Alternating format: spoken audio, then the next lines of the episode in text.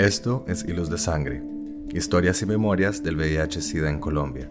un archivo oral que recupera experiencias del VIH y el SIDA a partir de conversaciones con docenas de personas que viven o conviven con el VIH y han trabajado activamente en el tema desde distintos campos desde los años 80 hasta el presente y en diferentes regiones del país. Yo soy Carlos Mota.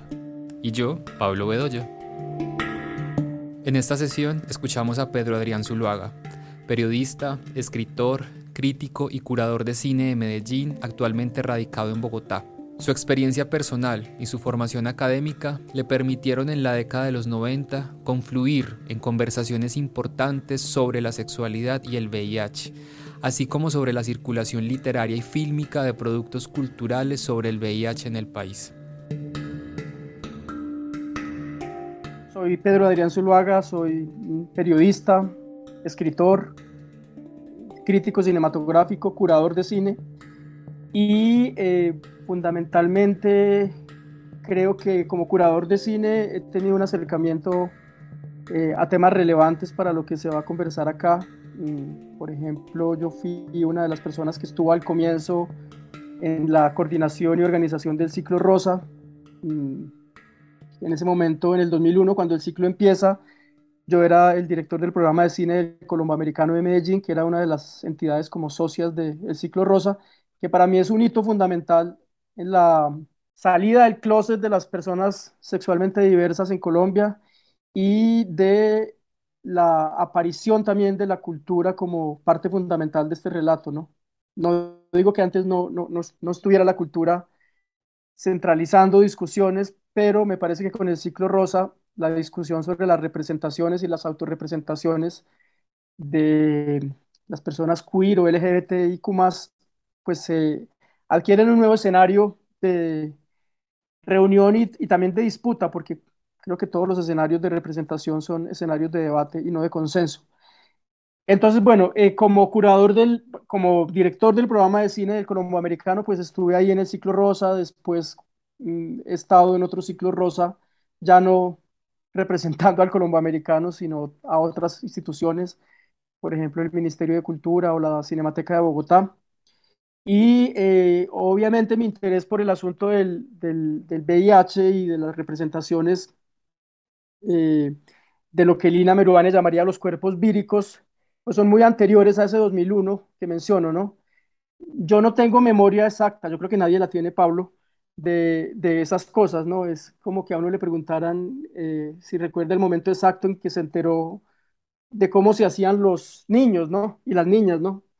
Eh, o si, o que el niño Dios no era,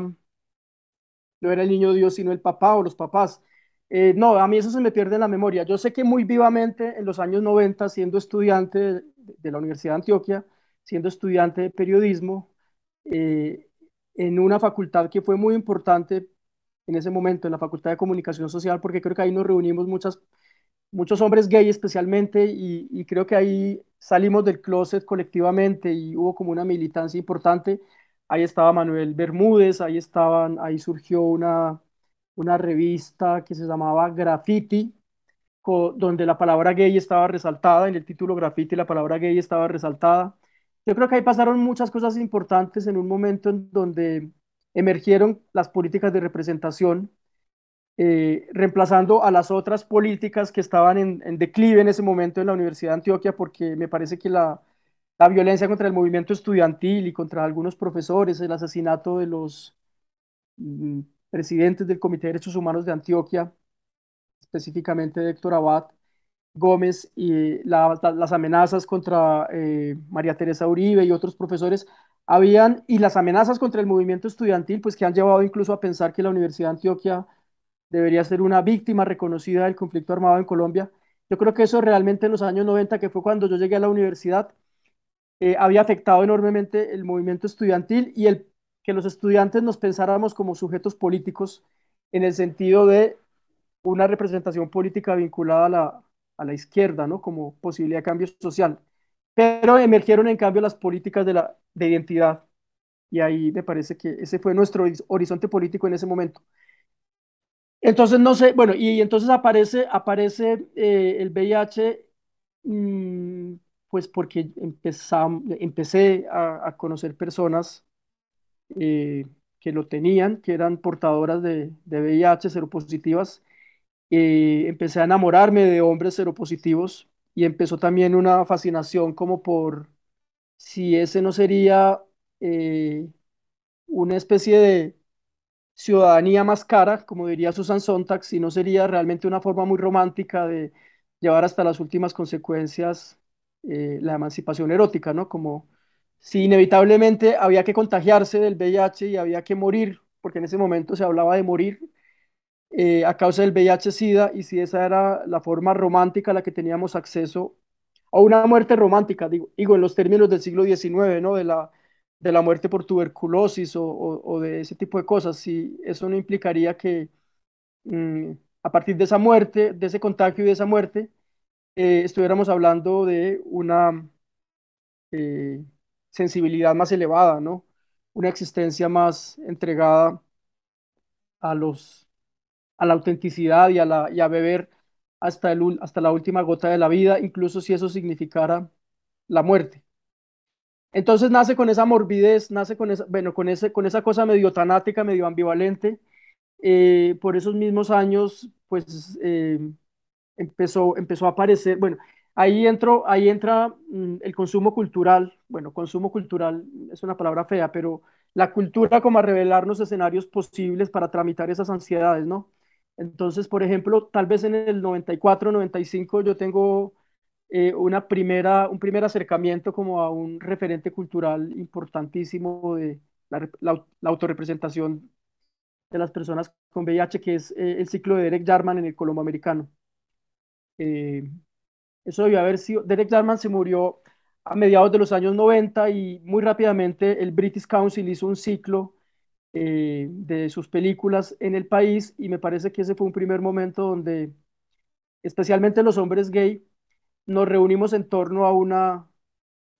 a un producto cultural que en este caso era su cine, ¿no? El cine de Derek Jarman. Eh, y que, me parece que fue un antecedente importantísimo del ciclo rosa en términos de la relación entre, entre cine y, y salida del closet de las personas diversas, en, en, este caso en Medellín, aunque el ciclo pues, de Jarman también se pasó en Bogotá y creo que en otras ciudades. Yo, yo señalaría como esos, esos momentos, el ciclo Rosa en el 2001, el ciclo de Derek Jarman a mediados de los años 90, como hitos muy importantes. Y ya aún en, en, un, en un estadio más personal o en unas capas más personales, pues mi descubrimiento personal como hombre gay en los años 90, eh, no el descubrimiento, la afirmación y el, y el autorreconocimiento, si se quiere, político como hombre gay eh, en los años eh, y como cuerpo, digamos, eh, también vulnerable en esos años 90 en la Universidad de Antioquia, asociado este, este reconocimiento a, a un proceso colectivo que me parece que estaba ocurriendo en la Facultad de Comunicación Social de la Universidad de Antioquia y también a a otras cosas, a, otros procesos más individuales, como, por, a ver, eh, por ejemplo, visto o leído en esos mismos años eh,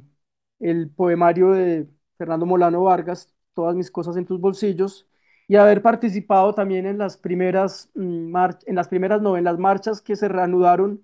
del orgullo gay, se llamaban en ese momento, en los años 90 y de haber escrito sobre ellas y de haber participado en un programa de Arriba mi barrio hablando de esas marchas, hablando de la necesidad de salir a la calle, de ocupar el espacio público. Creo que esto parece que no tiene, esto tiene que ver totalmente con el VIH, siempre porque me parece que estaba ahí como un fantasma, o sea, nuestras identidades estaban muy determinadas por eh, esa, mm, la latencia de la enfermedad, ¿no? Como la presencia fantasmática de la, de la enfermedad.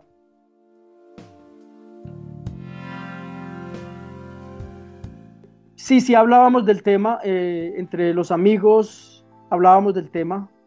eh, porque además era un tema muy mediático, era un tema que estaba ocupando fuertemente la agenda mediática. Eh, esto ocurrió desde los años 80 y digamos que en esos años 90 eh, había como una doble vertiente, lo que aparecía en los medios, que era muy sensacionalista, que era muy, eh, sí, muy lleno de mm, potenciales estigmas. Todavía era un poco la enfermedad de los homosexuales, eh, que, era, que eran en ese momento incluso las, todavía las principales víctimas. Y eh, en contraposición a ese discurso sensacionalista de los medios, la experiencia, ¿no? La experiencia de los amigos, la experiencia de eh, saber, que, saber que se estaba muriendo, se estaban muriendo personas, que se estaban muriendo además en condiciones muy, muy tristes, en, muchos casos de estigma y de soledad. Y eh, yo recuerdo sobre todo con, con, los amigos que eran seropositivos, las conversaciones sobre la posibilidad de si era posible eh, e, enamorarse, por ejemplo, o tener una sexualidad mm, activa y libre de culpa a pesar de cargar con ese estigma. Y también hablábamos mucho de los,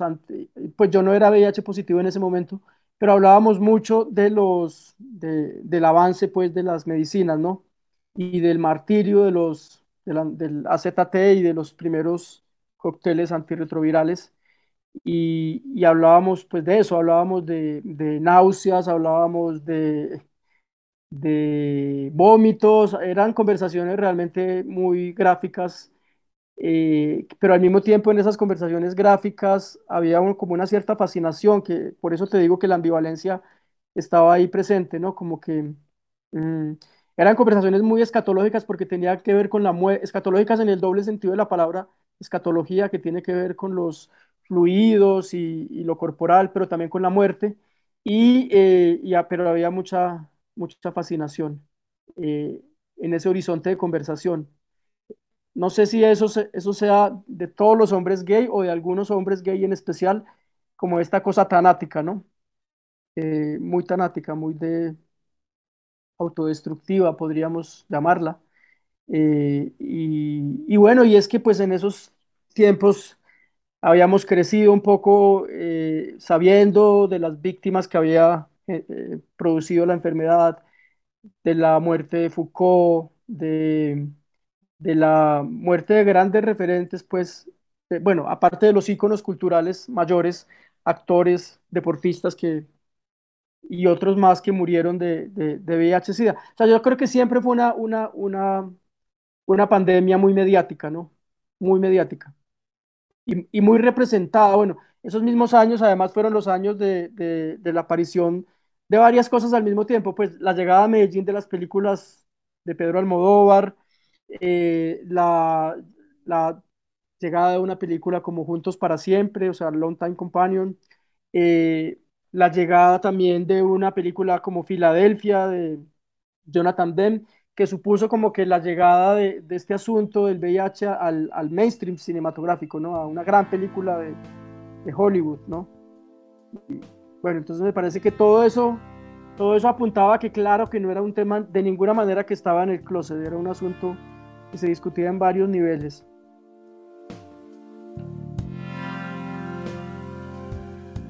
Bueno, y ahí necesariamente entonces tendríamos que hacer como una especie de geografía, en este caso de Medellín, que fue la ciudad en la que yo viví esos años. Y yo podría hablar de varias cosas, pues de un consumo cultural muy localizado en el centro. Eh, en términos cinematográficos, uno podría trazar una especie de, no sé si circunferencia de lugares. Estaría mm, de manera muy determinante el cine Libia, que quedaba ahí en una calle abajo del Parque Bolívar. Ahí llegaban, no estoy absolutamente seguro de dónde vi cada película, pero puedo mencionar unas películas que para nosotros como generación fueron absolutamente relevantes. Eh, primero las películas de Almodóvar, que empezaron a llegar eh, una tras otra.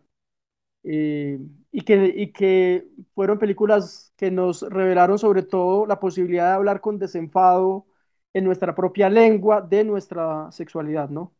Eso me parece importantísimo, o sea, el hecho de que estas películas fueran en español eh, y que se nombrara ese deseo en nuestra lengua fue determinante. Lo mismo una película, eh, digamos, ya no de una obra de un gran autor como Pedro Almodóvar, sino eh, una obra quizá aislada, que era la película de Jaime Chavarri, Las cosas del querer. un musical que fue muy importante para, para, para me parece que también para eh, definirnos como, como sujetos de, de, de, deseo y de la posibilidad también del melodrama eh, en torno a las relaciones eh, homosexuales, que también estaba en las películas de Almodóvar. Entonces mencionaría esas películas que llegaban de forma aislada como de, de directores como Jaime Chavarri, Las cosas del querer específicamente, y las películas de Almodóvar. Ya en un, en un tramo más, más de cine de Hollywood, pues una película como eh, Filadelfia. Por otro lado, eh, el ciclo que te menciono del, del, del colomboamericano de, de, Derek Jarman, que debió haber sido en el 95. Entonces, el circuito que, intento trazar es Cine Libia, eh, abajo del Parque Bolívar, Cine Centro, como que también en ese lugar donde la avenida oriental se quiebra y frente a pues muchos bares y muchos, eh, eh, y muchos lugares también que son de referencia de la noche en Medellín. Eh, Cinecentro fue un lugar de encuentro gay muy, muy, muy importante. no solamente porque sus dueños lo eran, sino porque de alguna manera era un teatro en, en cuya función de ocho y media me parece que había mucha afluencia de público, de público eh, especialmente gay, ¿no? Aquí yo tengo que reconocer que esta primera historia está muy marcada por, por la manera, como, bueno, tal vez porque yo lo, me reconocía como tal en ese, en ese momento por eh, los hombres gay como el referente principal de, la, de lo LGBTI en, en, en, términos de consumo cultural y de que éramos los que estábamos un poco en ese momento eh, asumiendo una, una, identidad más visible. Estábamos saliendo del closet, éramos los hombres homosexuales, eh, especialmente. Eh, o, es la historia que puedo contar, para ser honesto. Y bueno, entonces ese circuito mm, yo lo cerraría con ese circuito que ya es, entonces es Cine Libia, abajo del Parque Bolívar, Cine Centro, rodeando la Avenida Oriental, el Colombo Americano en el Palo con Maracaibo, y yo terminaría en Confama, donde en 1998 hicimos, tal vez creo yo, eh, el primer ciclo que intentó tener la palabra gay en el primer ciclo de cine que intentó tener la palabra gay en, en, su, en su, título, ¿no? en su nombre. Eh, que fue un ciclo, yo trabajaba en, en, la, en el programa de audiovisuales de Confama y ahí los sábados por la tarde a las 2 había como un, había un cineclub, y, pero era un cineclub pues dirigido a público muy familiar y, y ahí eh, se nos ocurrió que en ese momento en que estaban pasando tantas cosas, que estaba pasando, mm, que estaban ocurriendo las marchas, que estaba mm, discutiéndose mucho, eh, bueno, no discutiéndose mucho, pero había una emergencia, había una, una, una, urgencia por, por salir del closet, o sea, porque nuestras vidas de hombres gay no ocurrieran solamente eh, en los bares o en las discotecas, sino que tuvieran otro tipo de visibilidad pública. Entonces ahí fue que se nos ocurrió hacer un ciclo de cine gay, eh, que al fin no nos dejaron usar la palabra en el título, mm, sino no me acuerdo exactamente cuál usamos. Y ahí fue, estuvo como invitado Manuel Bermúdez. Mm, y ahí pasamos, que yo recuerde bien y lo recuerdo muy claramente porque nos tocó traducir los subtítulos incluso del inglés y leerlos en, con micrófono en mano, la película de Garden de Derek Jarman. Eh, bueno, e, ese ciclo mm, de, Confama es para mí también, o fue para mí una cosa muy importante. Obviamente, eh, mira, lo que pasa es que eh, hay como una ruptura, pienso yo, porque pues en la ciudad de los años 80, claro que había estado una persona como, como León Zuleta y un, y dramaturgo, pues un filósofo y pensador como León, y militante y activista como León Zuleta, pero pues lo habían asesinado y también habían asesinado a Freidel. Entonces, un poco toda nuestra,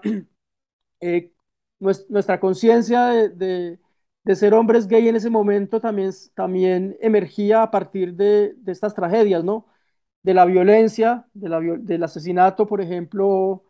eh, de estos dos personajes, de Freidel y de, y de, y de León Zuleta, y al mismo tiempo de una conciencia muy clara de de, la limpieza social, por ejemplo, y de que los, de que los hombres gay, pero no tanto, especialmente las mujeres trans, las travestis eran objeto de violencia, eh, de una violencia pues conducida por algunos, por, por una, llamarlo mano negra es un poco jugar al eufemismo, pero pues que había, que había, que había un plan sistemático de exterminarlas, ¿no? Que es lo que está mm, contado en esta obra dramatúrgica de Freidel, que es Idea Chiqui, ¿no? Eh, que es contada desde el punto de vista de, de una travesti que, que, habla de eso, que habla de, darse cuenta de que las están matando y, y, y, darse cuenta de que vive en una ciudad donde, donde el cuerpo diferente eh, no simplemente se tiene que esconder, sino que se tiene que esconder de eh, una sentencia de muerte tácita, ¿no? Entonces, me parece que nuestra identidad, creo yo, se dio entonces, emergió en esa doble dimensión de la violencia, de la violencia, de la desaparición del cuerpo, de la posibilidad de ser, especialmente las mujeres trans, y, eh, y de, los, y de los hombres gay del virus, ¿no? Del VIH. Y yo creo que esas dos cosas eh, fueron muy difíciles en, en, el sentido de que eh, pues uno intentaba en esos años superar esa idea de, de, del ser para la muerte, ¿no? Como que a uno siempre le habían dicho pues que, que ser gay o que ser sexualmente diverso implicaba pues que las vidas iban a ser muy cortas, ¿no? Y, y cuando uno intentaba luchar contra esa narrativa, pues aparecían, aparecían en el horizonte estas cosas. Evidentemente hay una enfermedad que nos está matando, somos cuerpos víricos, como insisto y diría Lina Meruane, pero al mismo tiempo eh, somos cuerpos violentados, ¿no? Por otros regímenes, ¿no? En este caso los del conflicto armado y los de la, los de la limpieza social. Lo primero que vi fue, y muy excepcionalmente, yo, yo había venido a Bogotá no sé, no sé el año, tal vez 94 95, y me había enterado que, de que había una proyección de nuestra película, la película de Luis Ospina, que es una película de 1993, donde, donde él pues acompaña la muerte del pintor Lorenzo Jaramillo. Yo creo que esa fue la primera representación que yo vi explícitamente de una persona muriéndose de VIH-Sida en una obra de arte colombiana, ¿no? Eh, es la primera y a mí me produjo un impacto tremendo, ¿no? Por supuesto. Casualmente me encontré a Luis Ospina, no sé si un par de días después, que yo no lo conocía, y yo que soy muy tímido me le lancé a, a, saludarlo y a decirle que había visto esa película y que me había parecido ese documental y que, que estaba totalmente conmovido. Y Luis Ospina había hecho en los años 80 Pura Sangre, eh, que es una película que no tiene mucho que ver con esto, o de pronto sí, pues porque está la alusión a la sangre y al contagio y a la enfermedad en el 82, es decir, eh, pues un año después de que aparece la epidemia en Estados Unidos y que se anuncia como el cáncer de los homosexuales. Y sabes que también en, Pura Sangre, en esta película, hay unos, hay una, hay, una cosa con la sangre, eh, porque pues hay, hay un terrateniente que tiene una enfermedad rarísima que, nunca está explicada en la, en la película y una enfermedad que necesita la transfusión de sangre de varones blancos, eh, no negros, eh, para poderse mantener a flote. O sea, él, sobrevive eh, chupando o logrando que unos trabajadores a los que chantajea o a los que su hijo chantajea, a los que el hijo del terrateniente chantajea, pues le, provean esa sangre que estos trabajadores, esta especie de, comando de vampiros urbanos, logra extraer de niños y jóvenes blancos de Cali, ¿no? Y, menciono lo de blancos porque en la película como que confluyen todas las ansiedades sexuales y raciales. Y estos vampiros, que son interpretados por Carlos Mayolo, Humberto Arango y Florina Lemaitre, eh, los dos hombres, después de que chupan la sangre de, estos chicos, además los violan, ¿no?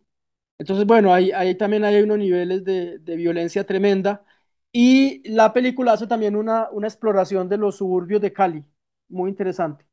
eh, de los suburbios mm, gay de Cali. ahí aparece un, sitio donde hay una especie de drag queen cantando. Y bueno, eh, no tiene todavía que ver con el SIDA, pero justamente en estos días que, porque era imposible que tuviera que ver con el SIDA esta película, se debió haber hecho en el 80-81 y se estrenó en el 82, pero esa idea de, de, la ciudad, de los cuerpos, eh, de los flujos urbanos, de la ciudad como un lugar de intercambios, eh, es también la droga está en la película, se inyectan, eh, o sea, digamos que la idea de, de, la ciudad como espacio de la pandemia, como espacio pandémico, porque la ciudad es el lugar de los encuentros y de los intercambios, aparece en esta película muy claramente y muy claramente asociada a la sangre, ¿no? Antes del, incluso del, del VIH. Y bueno, tú sabes pues que los vampiros después son reinterpretados también a partir de, la, de lo que significa la pandemia del VIH, ¿no? Pero bueno, eh, entonces, eso es lo que recuerdo, esa, esa única obra en los años 90, eh, desde el cine colombiano específicamente, que es, que es eh, Carne de tu eh, perdón, nuestra película, la, la, la película que hacen juntos Luis Ospina y el pintor Lorenzo Jaramillo. Yo no estoy muy seguro si, si cuando se muere, eh, cuando mueren ambos, Lorenzo Jaramillo y Luis Caballero, se hablaba de que ellos habían muerto de, de, de VIH-Sida. Mm, en estos días leyendo y escuchando a Fátima Vélez, la escritora y la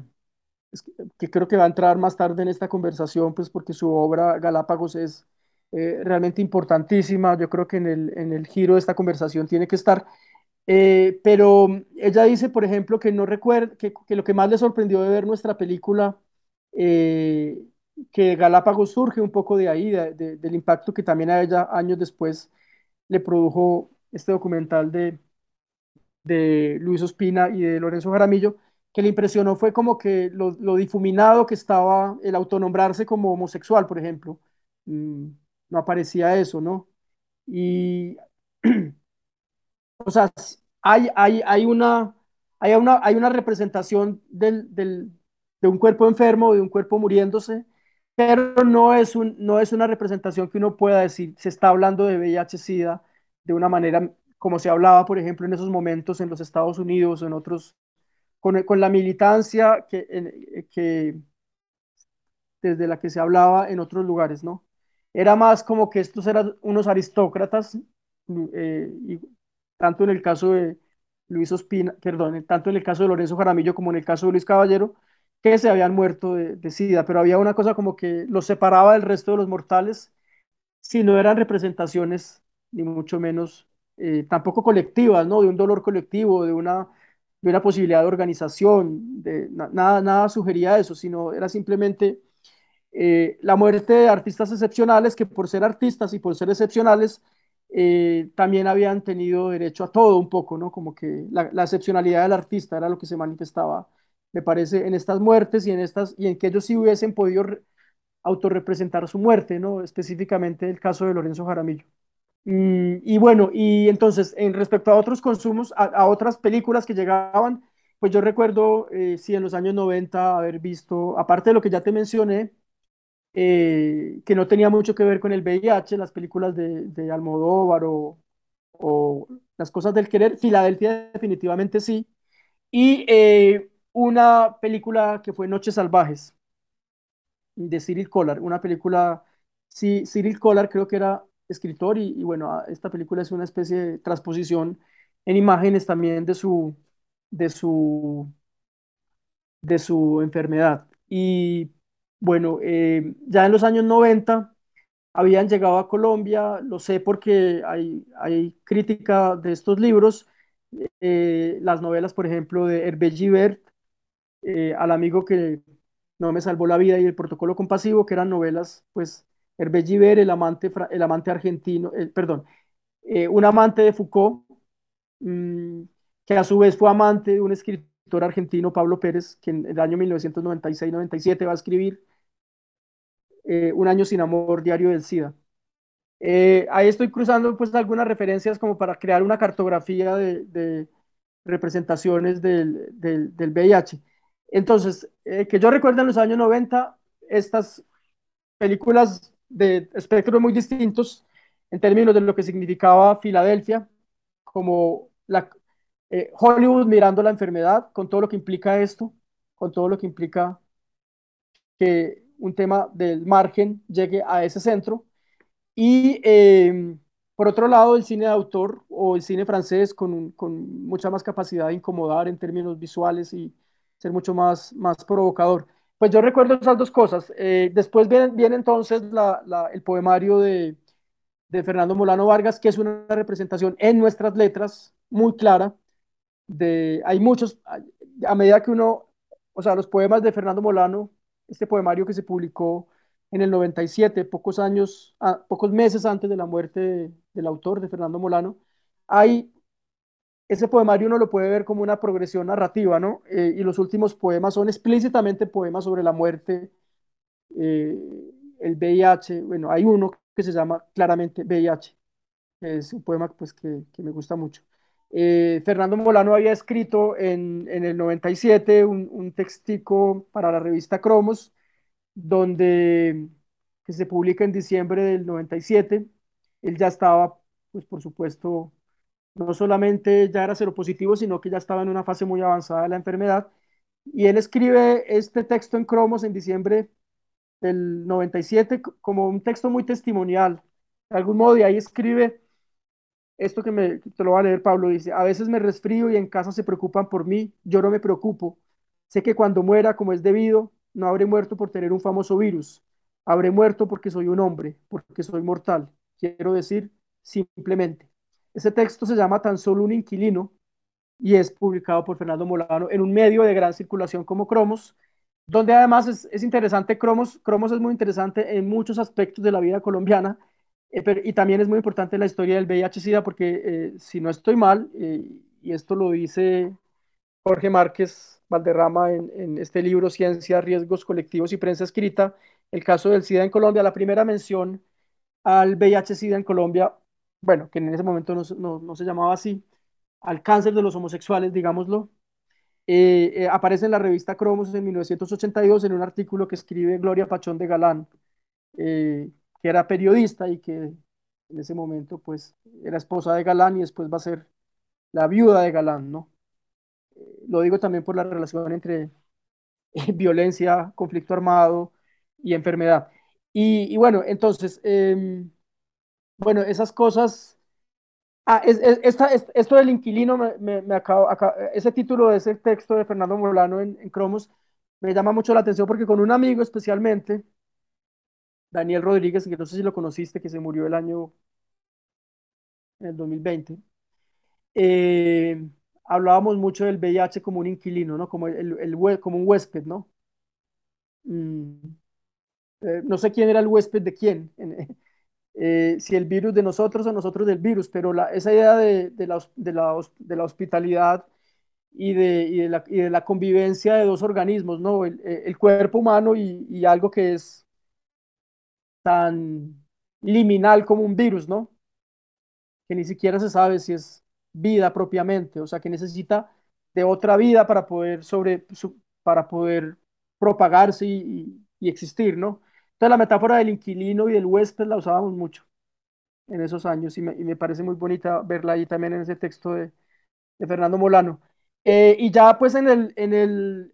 yo creo que en los años 90 para mí están, están resumidos ahí, yo no recuerdo más. Bueno, hay una obra que sé que, que sé que, que se hizo en esos años que fue Cementerio, pero con la S de semen de Wilson Díaz en, el 96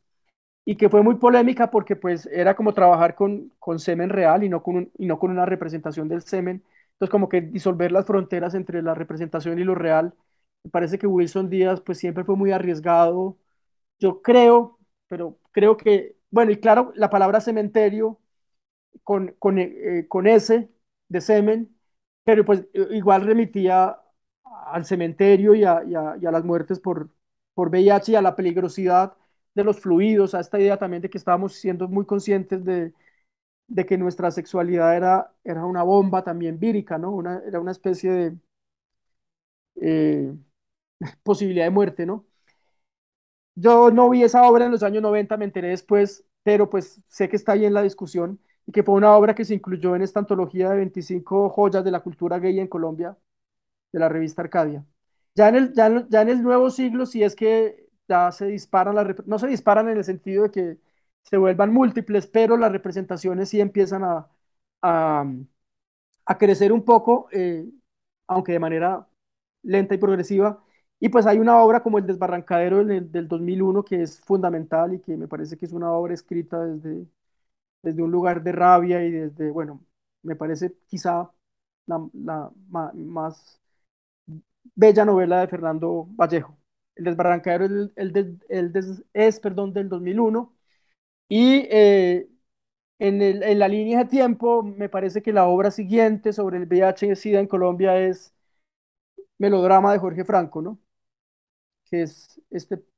personaje de Vidal que... Hay una cosa muy interesante a propósito de,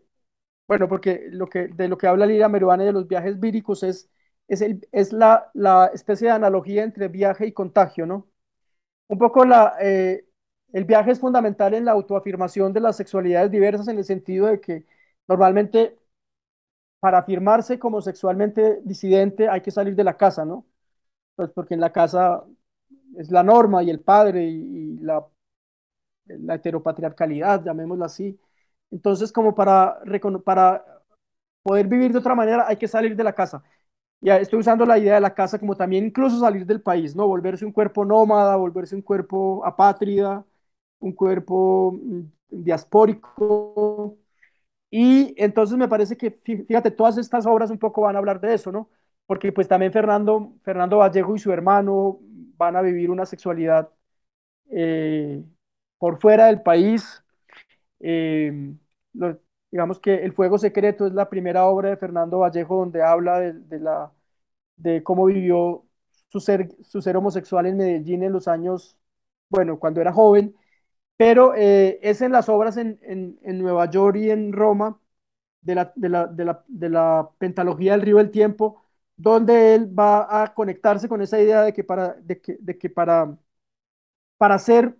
emancipado eróticamente, hay que salirse, hay que volverse un extranjero, ¿no? Y que la extranjería pues es como la condición un poco de esa emancipación. Entonces el desbarrancadero, pero además en el desbarrancadero pues ellos claramente regresan a casa. O sea, eh, Fernando Vallejo acompaña a su hermano a morir y a morir en Colombia, ¿no? Es también un poco la idea de volver a casa para morir. Que eso es una, mira que todo el tiempo lo, lo escuché eh, como eh, los hombres gay que morían de SIDA volvían a su casa a morir. Eh, entonces, eh, pues eso me lo contó Gabriel Martínez. Yo no sé si tú leíste una entrevista que yo le hice a Gabriel Martínez, el médico de la, te la puedo mandar si no la conoces, el médico que aparece homenajeado en vista desde una acera, donde él decía eso, eh, volvían a su casa a morir y a veces había, a veces ese volver a casa implicaba que tenían que hacer un doble proceso, salir del closet con sus padres, es decir, que sus padres supieran que eran gays y al mismo tiempo que eran seropositivos. Y los recibían en las casas porque más o menos en la casa paterna uno siempre lo reciben hasta cierto punto, pero pues a, un costo muy alto en términos de que también los aislaban y les asignaban unos platos especiales, eh, o sea, como que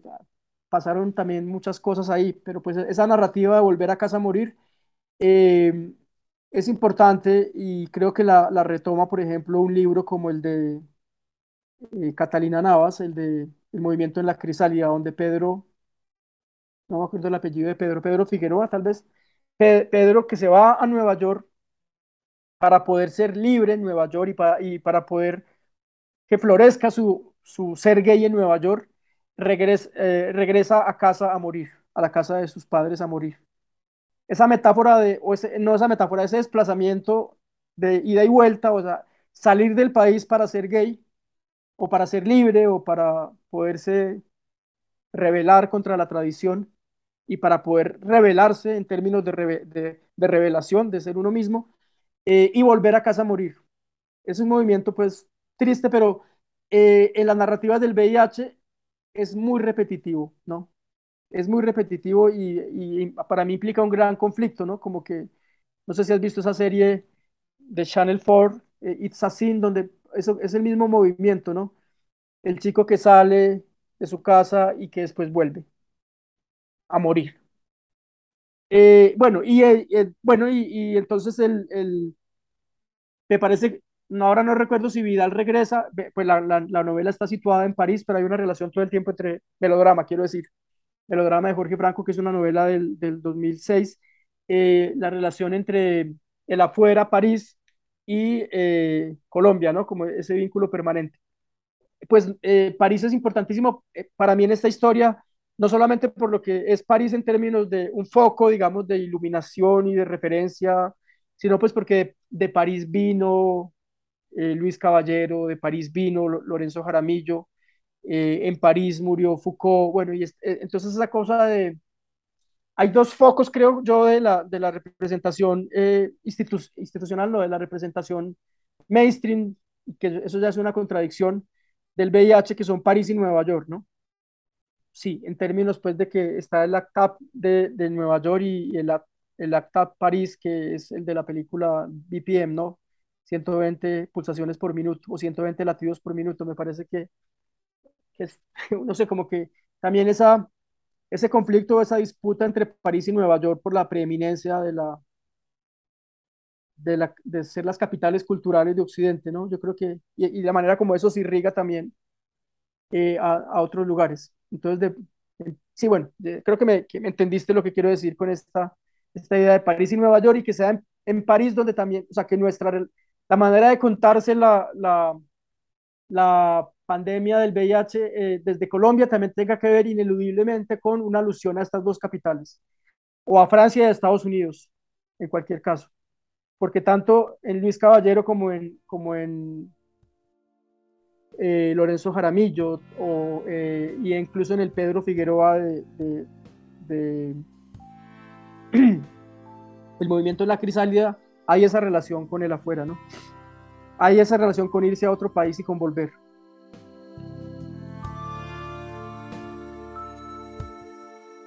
Hay otro hito,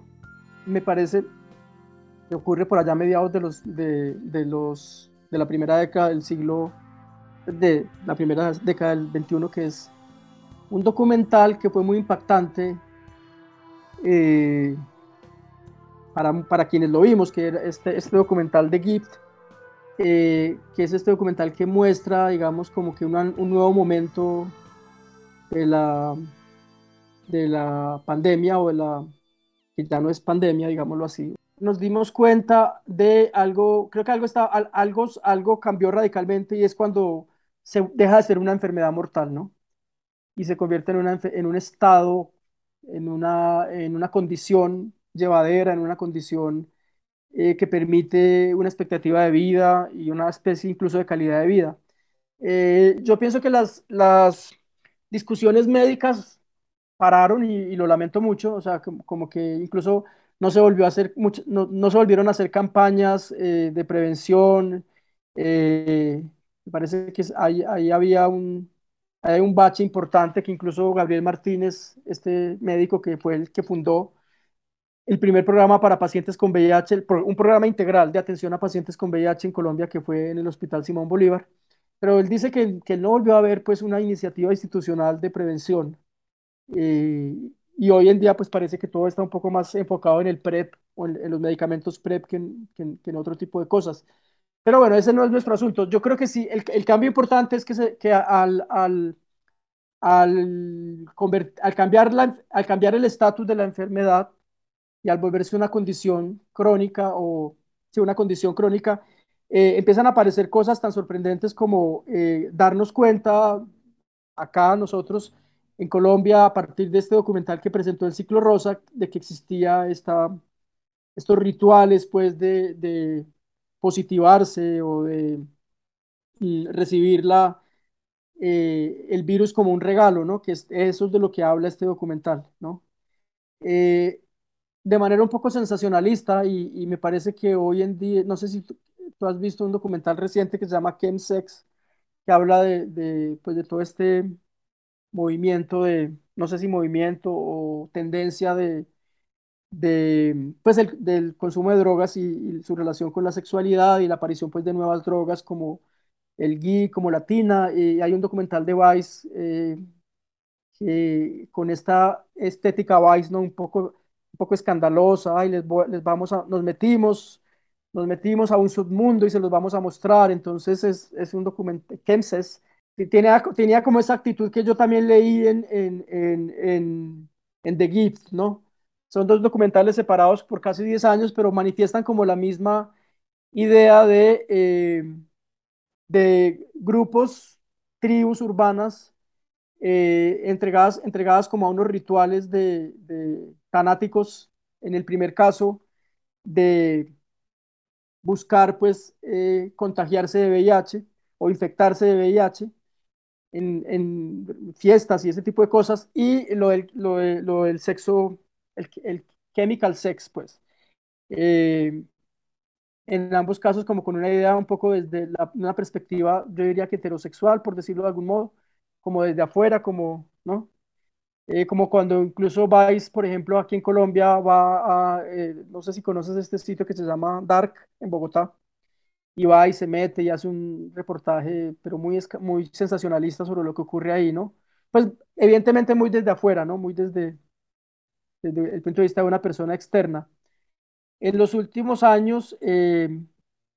yo sigo sintiendo que en la representación cultural colombiana, tanto desde la literatura como desde el cine, eh, sigue existiendo eh, mucha, muchas limitaciones. Ah, hay, un, cineasta de Medellín, joven, que se llama Daniel, Daniel Mateo Vallejo, que eh, él tiene toda una línea de cortometrajes donde habla mucho de eso, ¿no? Como de, de ah, las zonas grises, especialmente es el que más ha circulado. Y, me parece que ahí hay, una, un, cineasta muy interesado en el tema, en el asunto del, del, de cómo sobrevive en los jóvenes contemporáneos eh, el fantasma del VIH, como a pesar de que seamos, pues, una, o sean los más jóvenes, una generación que ha crecido con la idea de que es una eh, condición y no una sentencia de muerte, eh, digamos, los cambios médicos, la investigación médica y las evidencias científicas van mucho más rápido que los cambios mentales y los cambios culturales. O sea, el fantasma del VIH-Sida me parece que sigue siendo importante en la manera como algunas personas viven su sexualidad. Y me parece que en el cine de este chico de, de Mateo Vallejo aparece eso de manera muy determinante, me parece. Eh, y que hay conciencia también de, de, esa representación, ¿no? Eh, por otro lado, a mí me parece que el otro quiebre fundamental Mm, que implicaría una toma de posición desde acá, desde nuestras propias narrativas, ocurre con la pandemia, ¿no? Con la pandemia del COVID. Me parece que hay, hay algo pasa que yo todavía no logro explicarme y es por qué la pandemia del COVID activa o desbloquea unas memorias que estaban como suspendidas, ¿no? Entonces es durante el COVID y después eh, que empiezan a aparecer pues libros como el movimiento en la crisálida de Catalina Navas y Galápagos de Fátima Vélez. Eh, me pregunto por qué. Me pregunto es si tal vez ver esas imágenes de, médicos enmascarados, eh, ¿no? que parecen eh, salidos de una película de ciencia ficción, también estas muertes solitarias de los pacientes con COVID, de, los, de las víctimas del COVID, nos removió algo por dentro, ¿no? nos obligó a, mirar retrospectivamente lo que había pasado en los años 80 y 90 con esas otras muertes por esa otra pandemia. De alguna manera son pandemias muy distintas la una de la otra, pero mm, en ambos casos hablan de una interdependencia, ¿no? De una vulnerabilidad global, ¿no? Son pandemias que ponen de manifiesto el viaje de los virus, ¿no? Y el viaje de los cuerpos, o sea, o el viaje de los cuerpos como el viaje de los virus, ¿no? Entonces, tal vez por eso, y es porque, porque es una pandemia relacionada con, con, otro virus también, eh, es que me parece que se activan unas memorias y se, y se, y se empieza a ver que había que contar estas historias. Y también creo una cosa, y esto me lo hizo, me lo hizo pensar, bueno, en realidad lo hablaba mucho también con Daniel Rodríguez, como que si nosotros los hombres gay VH, positivos, bueno, o los seropositivos, de alguna manera teníamos algún tipo de camino recorrido cuando apareció el, el, el COVID, ¿no? Y si tendríamos algo que enseñar en términos de... Mm, me parece que lo que, lo que, lo que lo que podría leerse en una retrospectivamente desde la epidemia del COVID, mirando retrospectivamente la, pandemia del, del, del, VIH, es que nosotros, no nosotros, porque sería pues bastante usurpador hacer, meterme como parte de esa historia, porque no, no estuve ahí, pero los hombres gay y las mujeres trans que murieron de VIH-Sida eh, en los años 90 y 80, sí demostraron que la vida no se, no se podía parar por un virus, ¿no? Y encontraron formas de seguir viviendo y formas de cuidado que no pasaban por el aislamiento, ¿no? Y por la separación. Eh, me pareció que fue lo más dramático que pasó en, en, con, con, el COVID, que se, se asoció de manera muy macabra, creo yo, cuidado a separación, cuidado a aislamiento. Y entonces me parece que eh, lo que uno ve en las narrativas del VIH-Sida es que la gente logró estar junta, estar reunida, incluso tener una vida sexual, a pesar, seguir con su vida sexual, quiero decir, a pesar del fantasma y a pesar del miedo, ¿no? Sexual y social, diría yo, eh, para no reducirlo solamente a, los acercamientos que implican, pues, eh, Sí, o sea, como que en cualquier caso, con el, con el COVID vuelve a aparecer la idea de que el, peligro está en el cuerpo del otro, ¿no? O de la otra. Entonces esa idea me parece que eh, en el, en el, que ahí es que los, retrospectivamente uno, uno podría pensar que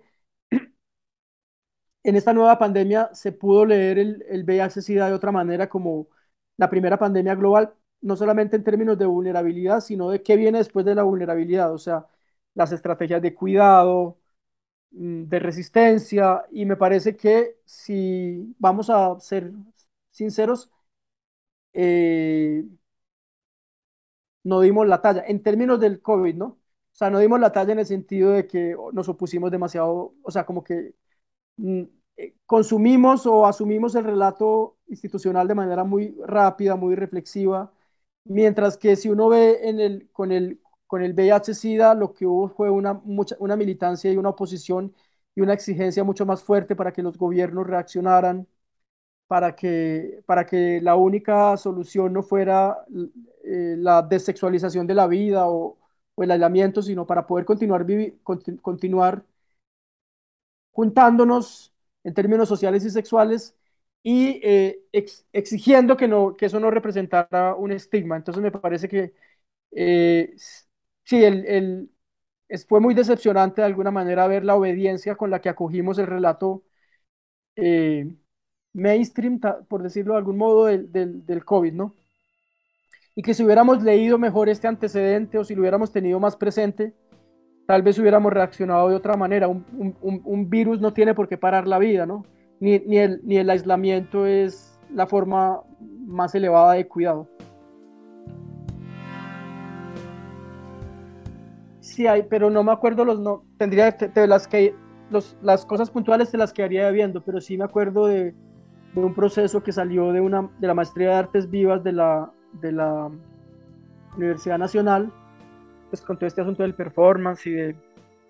lo performático, que tal vez es que lo lo performático llevaba una acentuación del gesto eh, y una cosa medio de, de, shock, ¿no? Como de, de, también de la idea de del, del, del, del VIH-Sida como representado desde el shock. Eh, mm, pero te, te, quedo viendo esa, esa, esa referencia exacta de, de este trabajo. Eh, a ver, sí, es que no, no, no creo que no la, te, no la tengo por acá. Bueno, pues eh, sí, me gustaría mencionar esta novela de Fátima Vélez y, y, hacer como una, abrir como un capítulo ahí eh, en relación con, con también mm, esta novela como que lleva a otro lugar, me parece, las representaciones del, del VIH-Sida en Colombia. Primero recupera una historia eh, que es la de ese supuesto viaje, la de ese viaje, ¿no? que no fue supuesto, sino que realmente existió este viaje eh, por esa especie de barca de los locos, eh, bordeando la isla Galápagos. Sabes pues que la historia es que Simón Vélez, el Samuel o Simón, Simón, el papá de Fátima,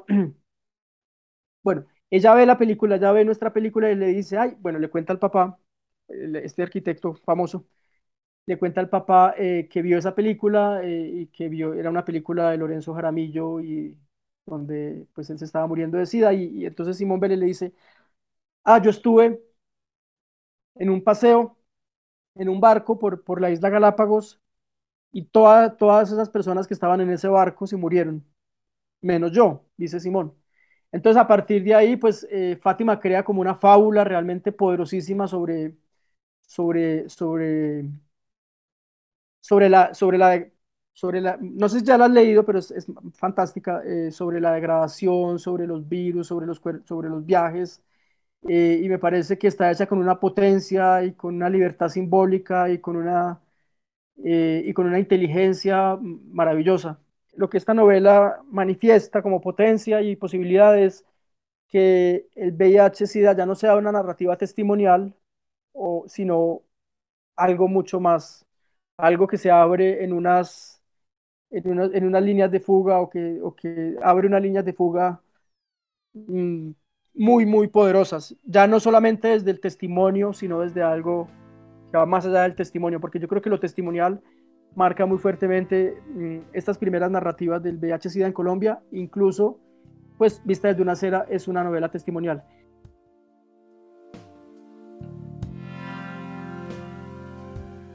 es importantísimo reconocer que en el, o pues recordar que en el 2012 se publica Vista desde una cera, la novela póstuma de Fernando Molano, y que eso es importantísimo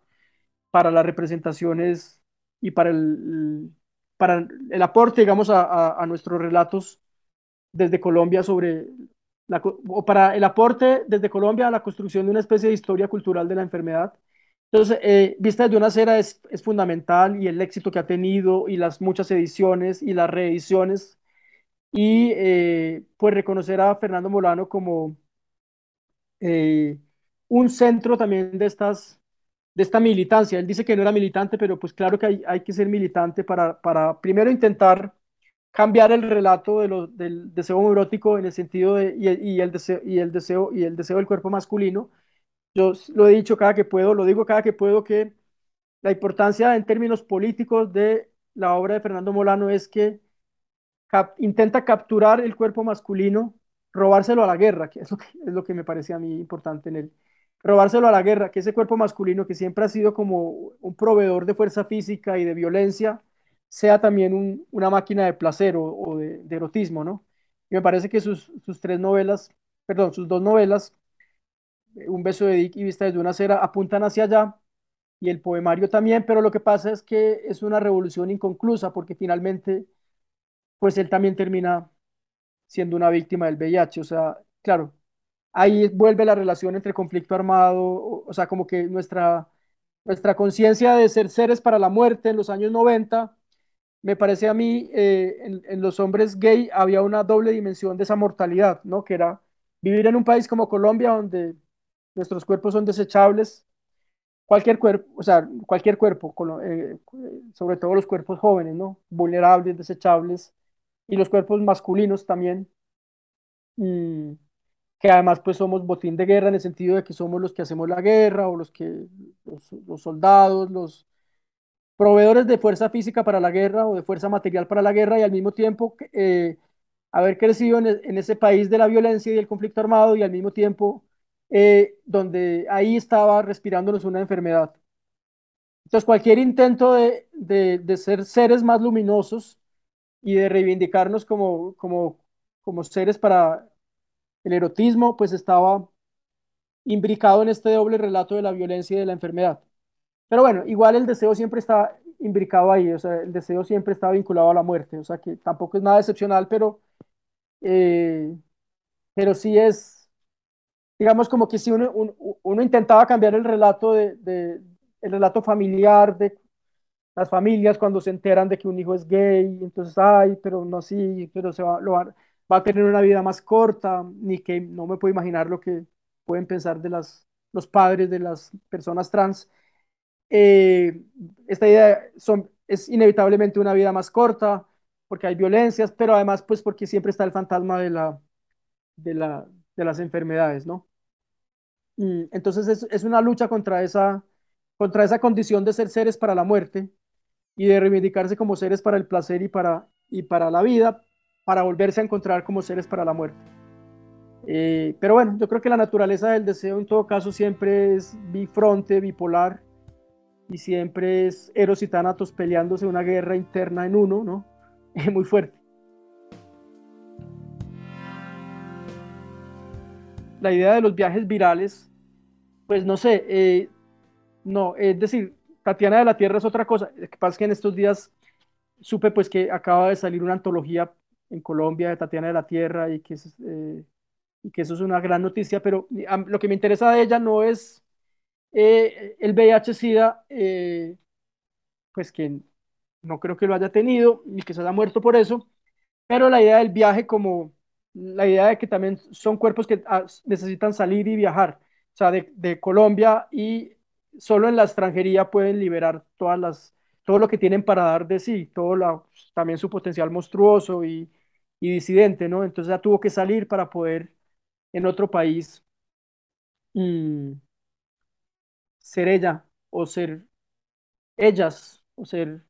la lesbiana gorda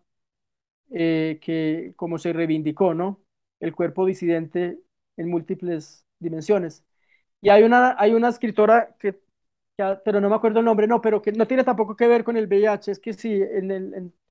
en, términos de representaciones desde, desde escritoras, no, no, no conozco. Pero no, muchísimas gracias. No sé, si leíste la, la antología de, de, de, poesía queer que publicó Planeta el año pasado. Sí, sí. Que se llama como, la, como, la, eh, como, la flor. como la flor, sí. Digamos que ahí a mí me parece que, que, que, sí estamos en otro momento de la, de la, representación del cuerpo, pero pues no tiene que ver con el, con el VIH, o quizás sí, o quizás sí, eh, porque yo creo que un poco la reivindicación de lo monstruoso en el, de la monstruosidad, digamos, en, en, en, en la representación de, o sea, la idea de, de, que las personas queer nos reivindiquemos la, nuestra potencia de, de monstruosidad, ¿no? Eh, a, los Susi Shock, ¿no? Eh, también tiene que ver con otra, otra forma de elaborar la idea de, que somos cuerpos contagiosos, ¿no? Ya no contagiosos en el sentido de un virus específico, sino eh, que imprimimos una especie de corrupción en el mundo, ¿no? De, o de monstruosidad. Me parece que eso está muy presente en ciertas narrativas de, de, de lo queer en, el, en la narrativa y en la iconografía contemporánea,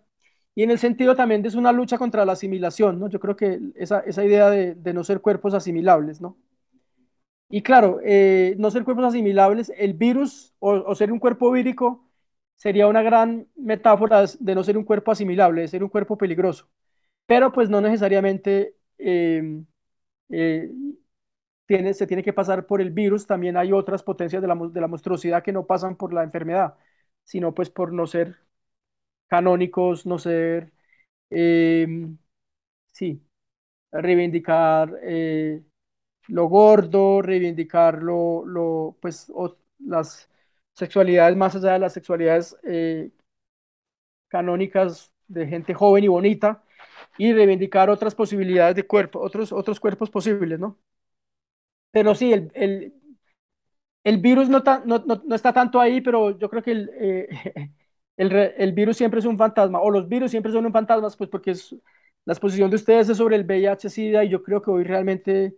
eh, angustian más otras, otros virus, ¿no? Y otras enfermedades sexuales, de transmisión sexual, por ejemplo. Y vuelven a convocar, o sea, ni qué decir pues de esta idea de eh, que no hablamos de ello, pero cuando aparece la viruela símica, ¿cómo vuelven a aparecer los fantasmas? Tuve un amigo que la tuvo y que fue, fue al médico y parecía estar describiendo una escena de los años 80 cuando fue al, cuando fue al médico, eh, pues con unas, con unas, ¿cómo se llama? Eh, las erupciones. Y, o sea, lo aislaron completamente, lo, lo estigmatizaron, le entregaron eh, unas pomadas para la, para la piquiña, pues como si fuera realmente un cuerpo vírico de los años 80 del, de los primeros enfermos de SIDA. Entonces me preguntaba yo, ¿cómo es posible que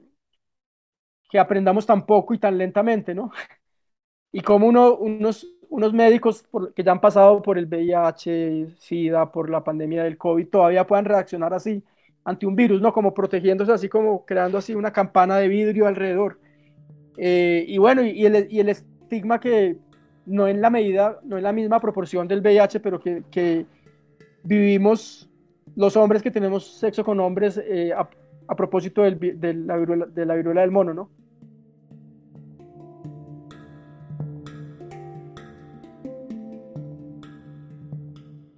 Hilos de Sangre, Historias y Memorias del VIH-Sida en Colombia, es un proyecto de Carlos Mota y Pablo Bedoya.